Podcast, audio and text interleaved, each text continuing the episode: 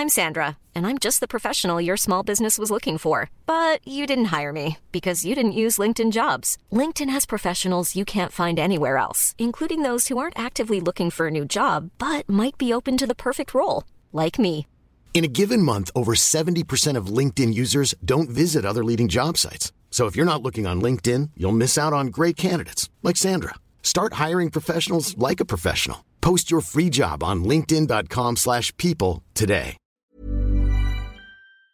Soit.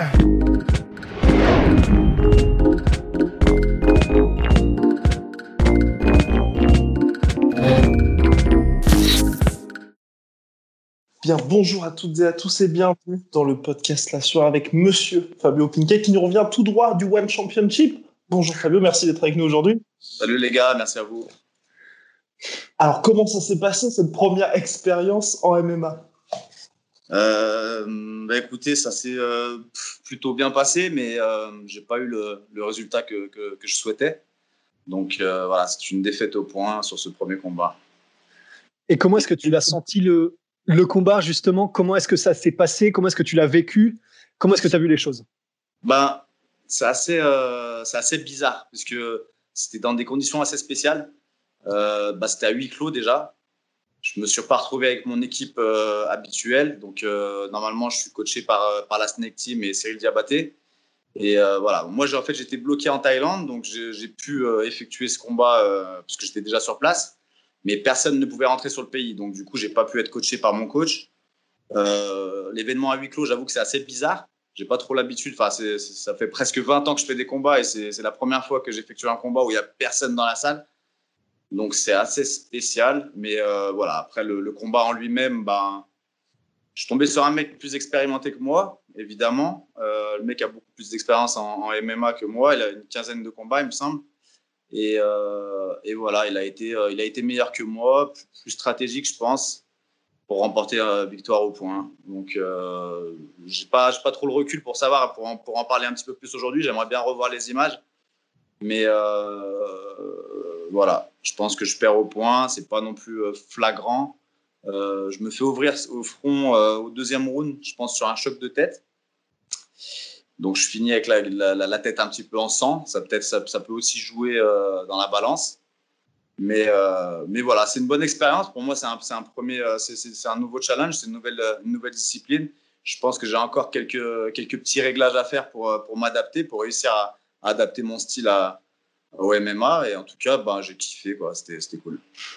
Et justement, cette transition-là que tu fais à 36 ans, c'est quelque chose de définitif pour toi? Parce que tu avais déjà combattu, je crois, One, mais en pied-point. Là, c'est quoi? C'est une expérience comme ça ou au contraire, tu as vraiment envie de te lancer en MMA Bah, j'ai vraiment envie de me lancer et je me, je- j'ai vraiment fait la démarche de me lancer à 100% dedans.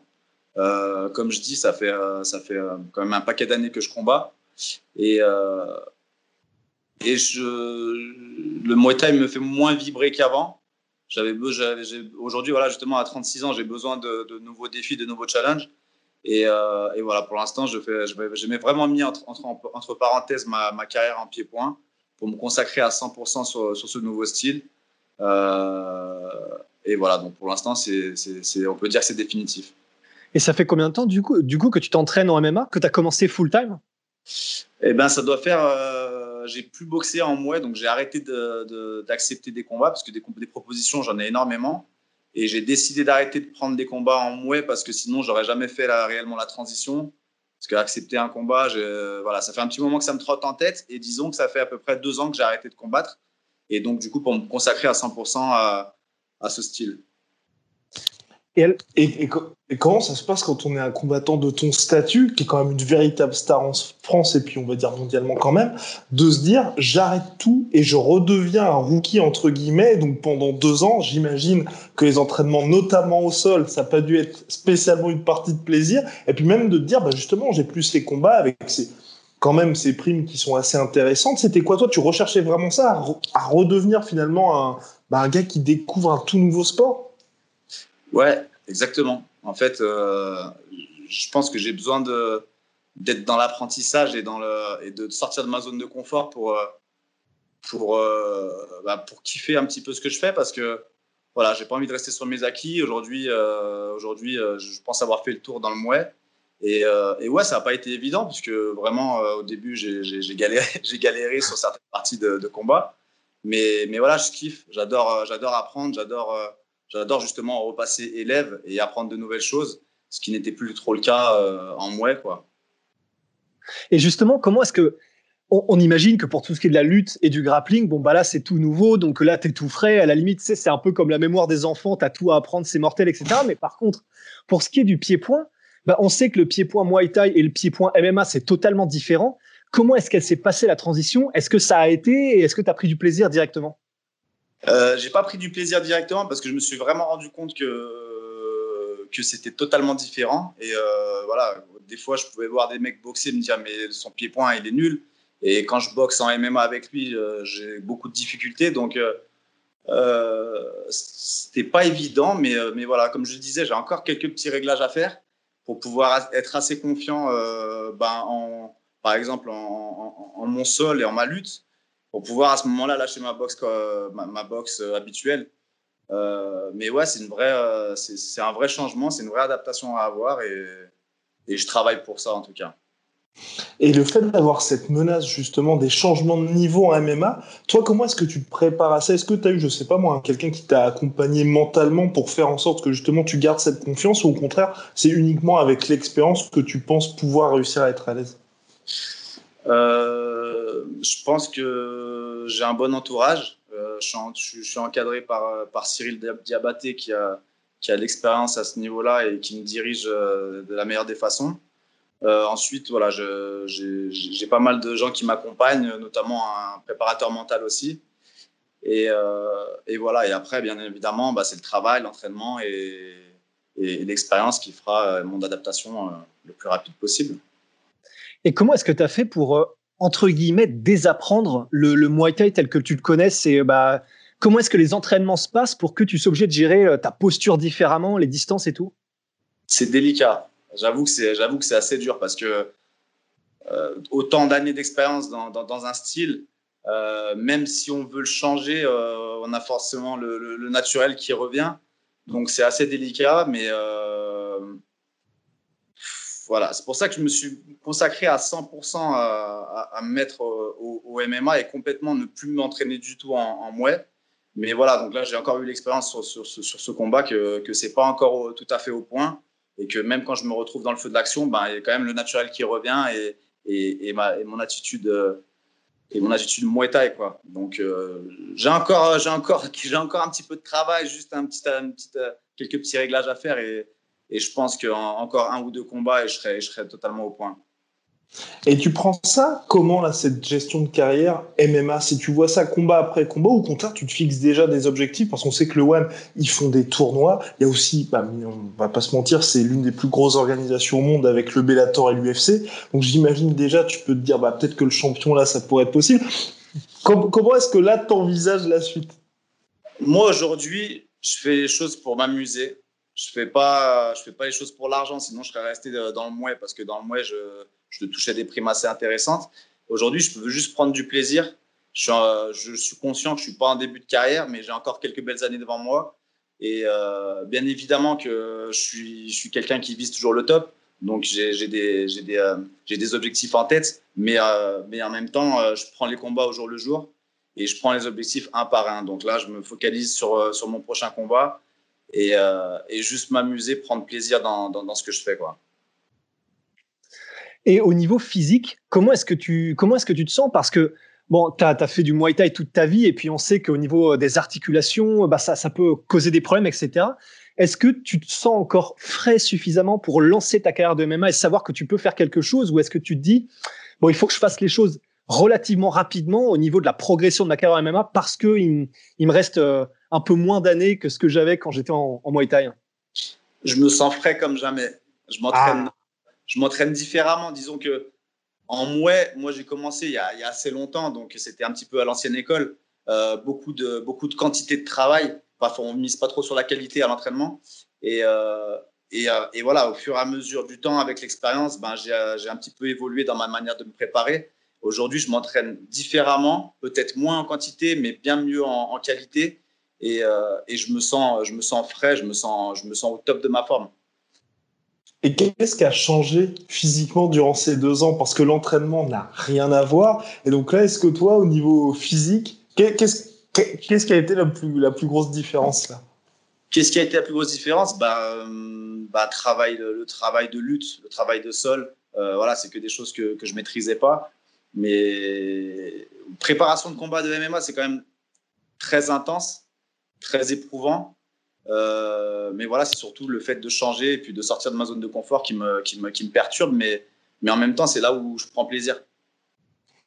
Et avec cette nouvelle carrière, est-ce que tu as découvert aussi, peut-être que tu ne faisais pas avant, le weight cutting qui est extrêmement développé en MMA Est-ce que là, justement, par rapport au niveau des catégories, par rapport au premier weight cutting que là, tu as dû faire un peu tout seul aussi parce que c'est vrai que tes coachs ne pouvaient pas être là, est-ce que tu as, as, justement fait ce weight cutting ou au contraire, tu es dans une catégorie où tu étais entre guillemets à ton poids naturel? Ouais, bah c'est là où, euh, où peut-être il y a, y, a, y, a des, euh, y a des petits réglages à faire aussi parce que j'ai combattu euh, dans une catégorie dans laquelle je combats jamais, jamais habituellement. J'ai combattu à 70 kilos. Donc, j'ai pas fait de, j'ai pas fait vraiment de, de, de, cutting.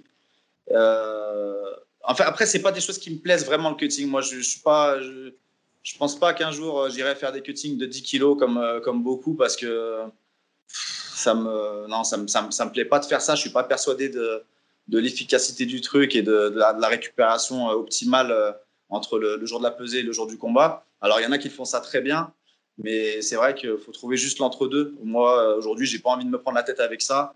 Euh, j'ai pas des grosses pertes de poids, j'en ai fait déjà. Et après, tu te focalises que là-dessus et je prends plus de plaisir. J'ai dit aujourd'hui, je veux juste faire les choses pour, pour le kiff mais il faut juste que je trouve l'entre-deux non plus, pas que je trouve contre des mecs plus lourds parce que, parce que les mecs sont, sont dans le cutting euh, à fond euh, en MMA. C'est vrai que j'ai remarqué que c'était bien, bien plus important qu'en moi. Et est-ce que tu disais euh, il y a quelques minutes le fait que tu travailles plus en qualitatif qu'en quantité?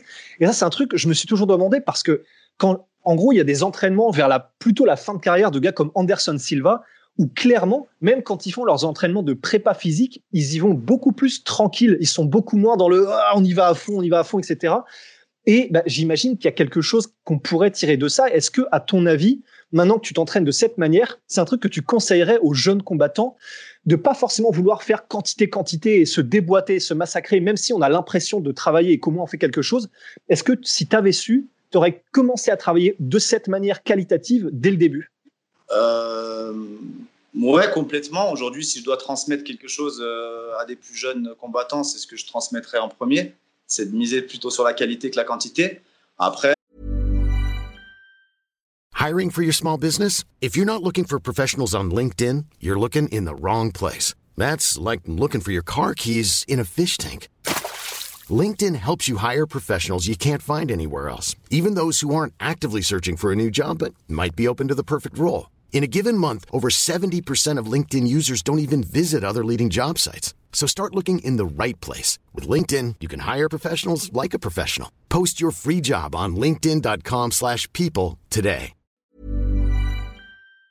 Euh, voilà, je reviendrai pas sur, me, sur, ma carrière, sur la, la, la façon dont, dont, dont j'ai fait mes, mes, mes, premières années, puisque c'est peut-être ça aussi qui a fait que, que j'ai réussi. Mais je, les méthodes évoluent. Euh, les méthodes d'entraînement évoluent, euh, le sport évolue, donc il euh, faut, réussir à s'adapter et à se préserver, puisque l'entraînement et la préparation physique, c'est 99% du temps.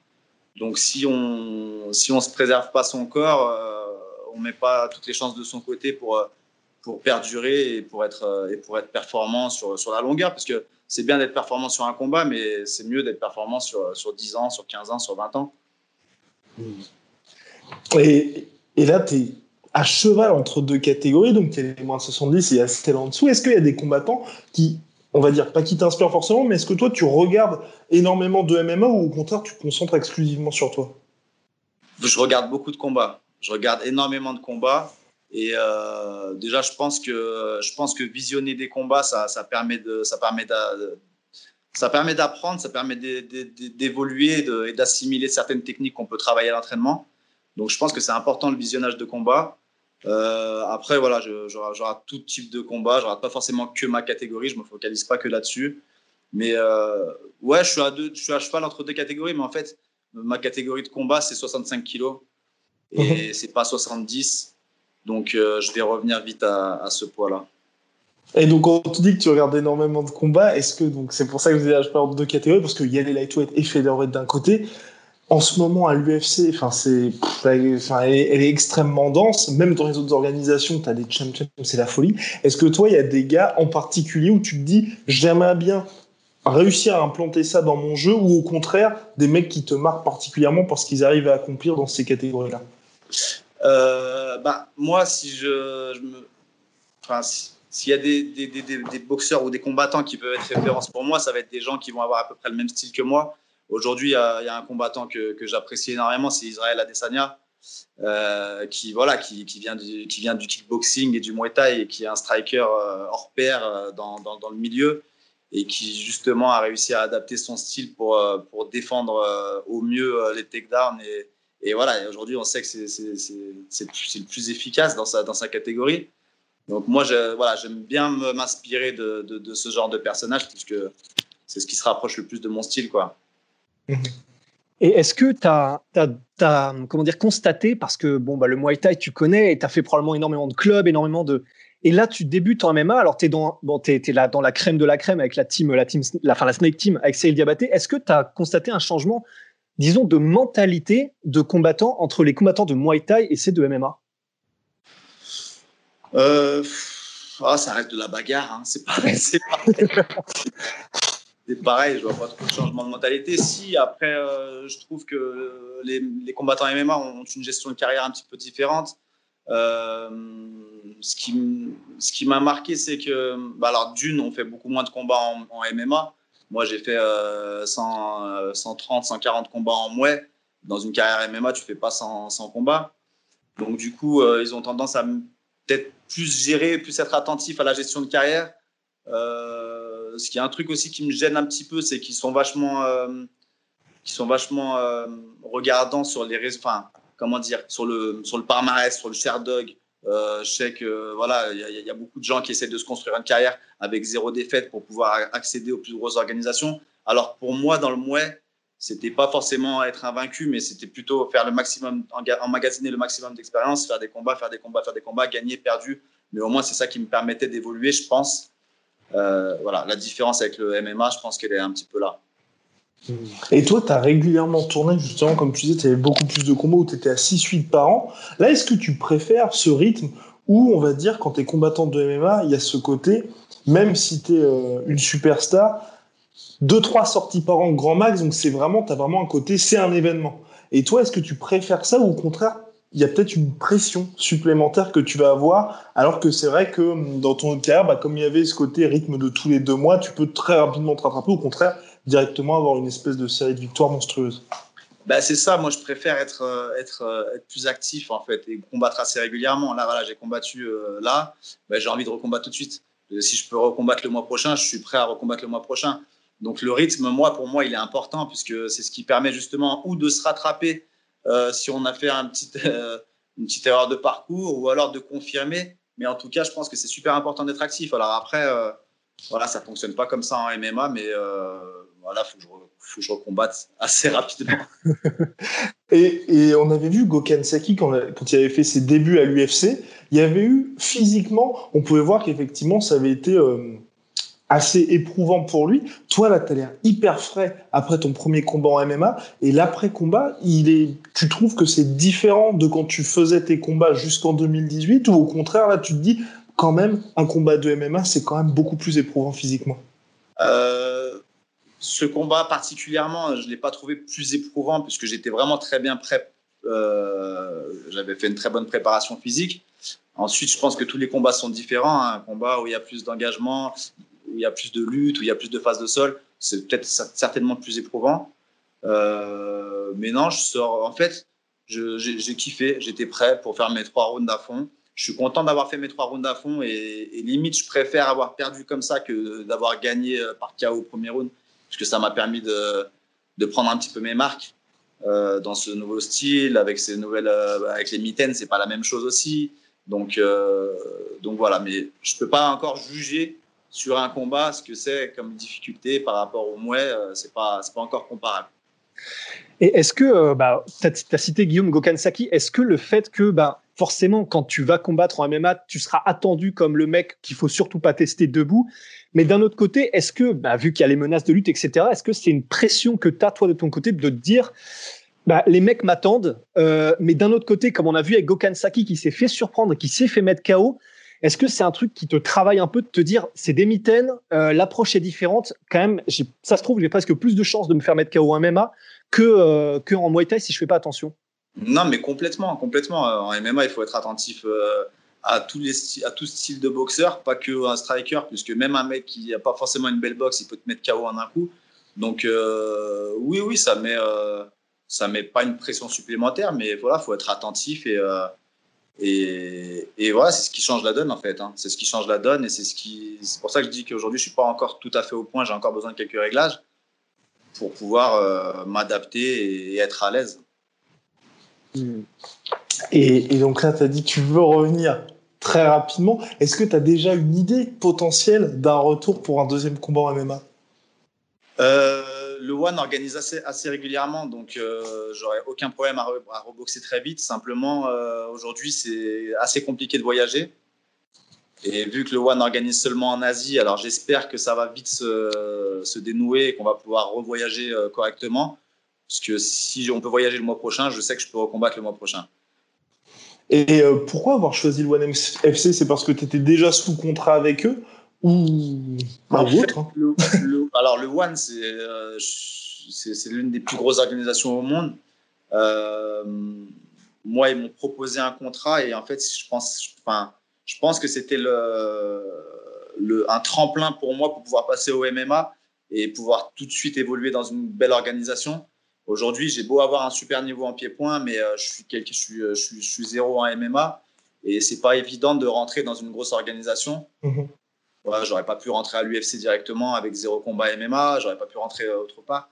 Donc, euh, et puis le one, ça me plaît. Là, ça me plaît. J'aime, j'aime, j'aime, j'aime le, style de l'organisation, les valeurs qui, qui, sont, qui sont mises en avant. Et puis voilà, donc ils m'ont proposé un contrat pied-point et MMA. Donc, je, ouais, j'ai tout de suite accepté puisque, puisque ça me plaît de boxer dans les grosses organisations. Donc, c'était cool. Et quand tu dis euh, que c'était ton tout premier combat en huis clos, c'est-à-dire que bah, il y avait vraiment uniquement le bruit des cornerman et le bruit des coups échangés, à part le fait que tu entendais, et encore du coup c'était pas tes cornermen, euh, tes vrais cornermen, mais à part le fait que tu entends ou non les consignes, Qu'est-ce que ça a changé pour toi? En plus, comme tu as une énorme expérience des combats, je pense que tu dois être à 100% lucide pendant le combat. Qu'est-ce que ça change quand tu n'as aucun bruit à part les échanges? En fait, ça change énormément. Donc déjà, d'une, des cornerman, c'est pas les cornerman, c'est un cornerman. On avait droit qu'à un seul coach par coin. Et euh, ça change énormément. L'ambiance, l'énergie du public, c'est quand même quelque chose qui, importe énormément dans, je pense hein, personnellement, dans, l'engagement d'un combat. Le public, il est super important. Euh, et il y a aussi euh, ce truc que je disais que moi, je fais ça pour le kiff aujourd'hui. Je fais ça pour le kiff, pour le, plaisir, pour prendre encore du plaisir sur les rings ou dans la cage. Mais euh, avec toutes les conditions réunies, c'est-à-dire avec le public, avec l'ambiance, voilà, dans une salle de 20 000 personnes qui est vide, bah, j'ai pas pris plaisir.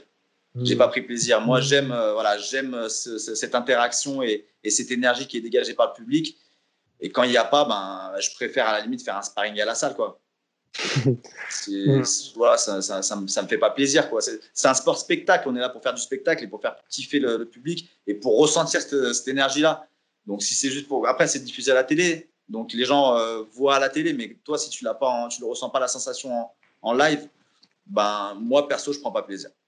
Et ça veut dire que du coup, ben, par exemple, lorsqu'il y a du public, c'est quand tu dis qu'ils te transmettent de l'énergie, c'est-à-dire que bah, des moments où c'est dur, ils te, ils te permettent de transcender ou ils te permettent d'aller plus loin ou comment est-ce que ça se passe, l'énergie Exactement.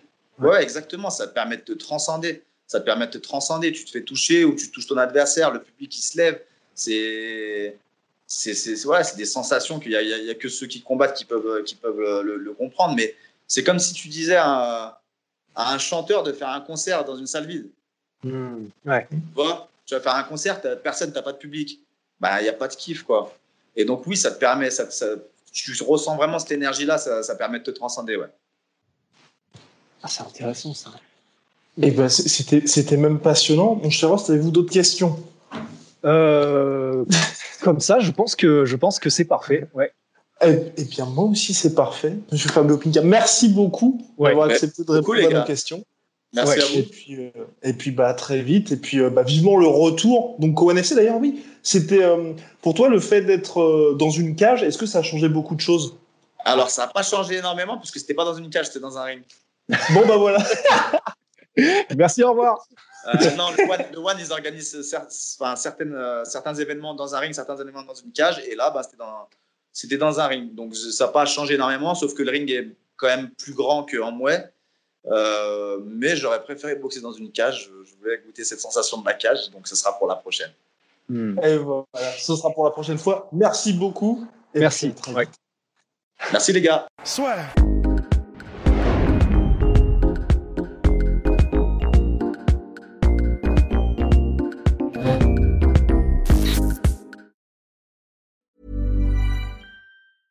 Even when we're on a budget, we still deserve nice things.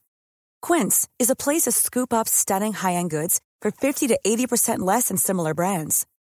They have buttery soft cashmere sweaters starting at $50, luxurious Italian leather bags, and so much more. Plus, Quince only works with factories that use safe, ethical, and responsible manufacturing. Get the high-end goods you'll love without the high price tag with Quince. Go to quince.com/style for free shipping and 365-day returns.